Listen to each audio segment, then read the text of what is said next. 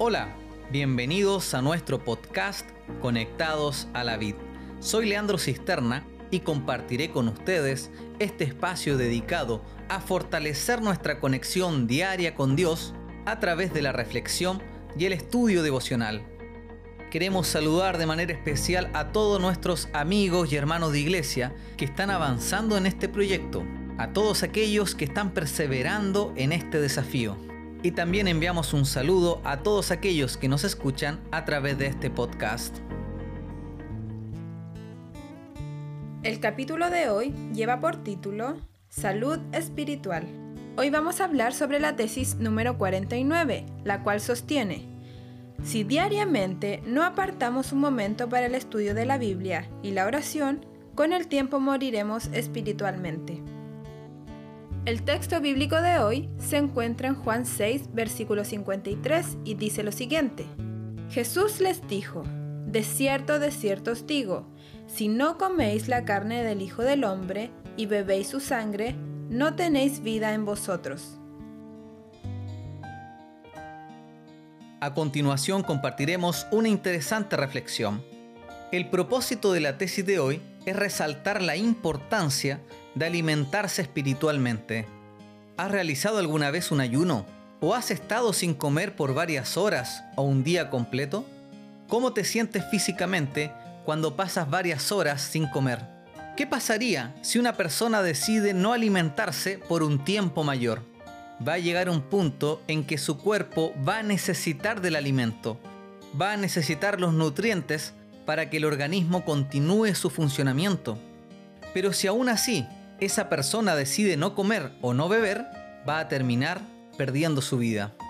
Pero ojo, que la muerte no va a ser instantánea, sino que va a ser lentamente. Y esto es clave para comprender cómo funciona el alimento espiritual. Al igual que en la vida natural, en la vida espiritual requerimos de alimentos para no morir. En el texto bíblico que leía Gaby al principio, encontramos un vínculo entre el alimento y Cristo. Leamos Juan capítulo 6 del versículo 53 al 56. Jesús les dijo, De cierto, de cierto os digo, si no coméis la carne del Hijo del Hombre y bebéis su sangre, no tenéis vida en vosotros. El que come mi carne y bebe mi sangre, tiene vida eterna, y yo le resucitaré en el día postrero porque mi carne es verdadera comida y mi sangre es verdadera bebida. El que come mi carne y bebe mi sangre, en mí permanece y yo en él. Qué interesante este texto. Si alguien no come la carne de Cristo ni bebe su sangre, no tiene vida, es decir, está muerto. Y presta atención al versículo 56. El secreto de la permanencia está en comer y beber a Cristo.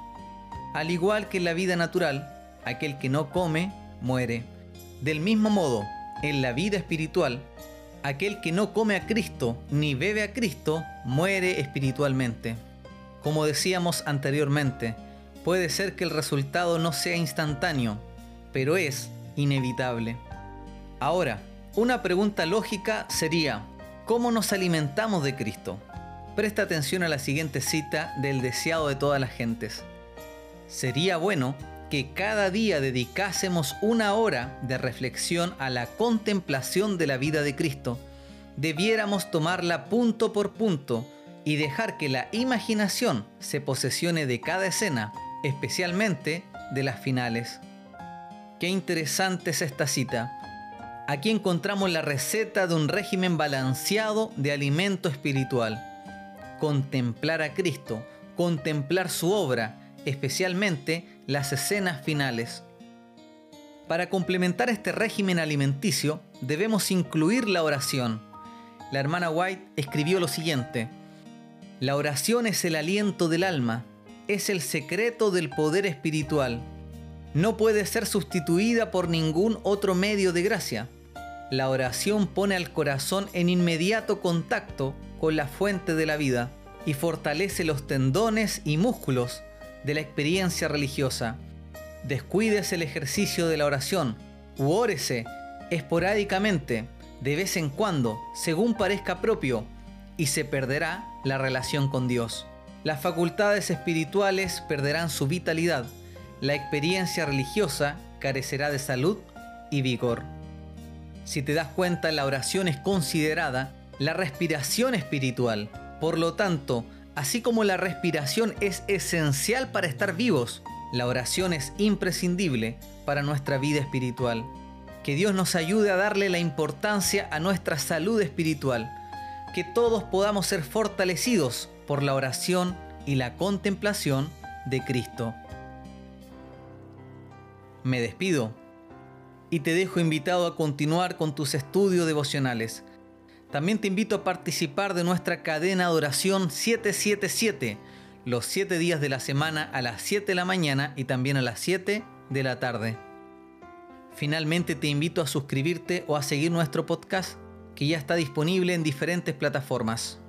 No olvides compartirlo con todos tus amigos para que más personas sean bendecidas con este material. Y nos encontramos nuevamente mañana para el repaso de la tesis número 50. Que Dios te bendiga y que Dios te acompañe.